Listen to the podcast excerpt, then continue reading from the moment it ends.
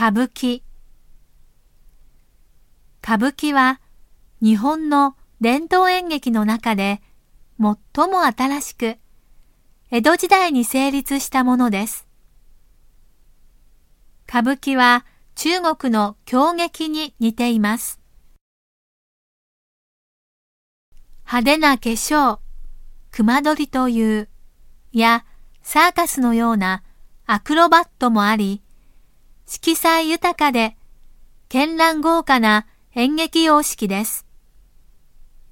中国と違うのは伝統的な世襲制です。主役級は大抵家元の家に生まれて、子供の頃から強制的に稽古をしてきた人ばかりです。外からの人も入れますが、難しいです。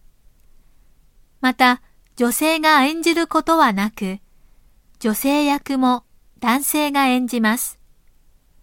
これを、お山と言います。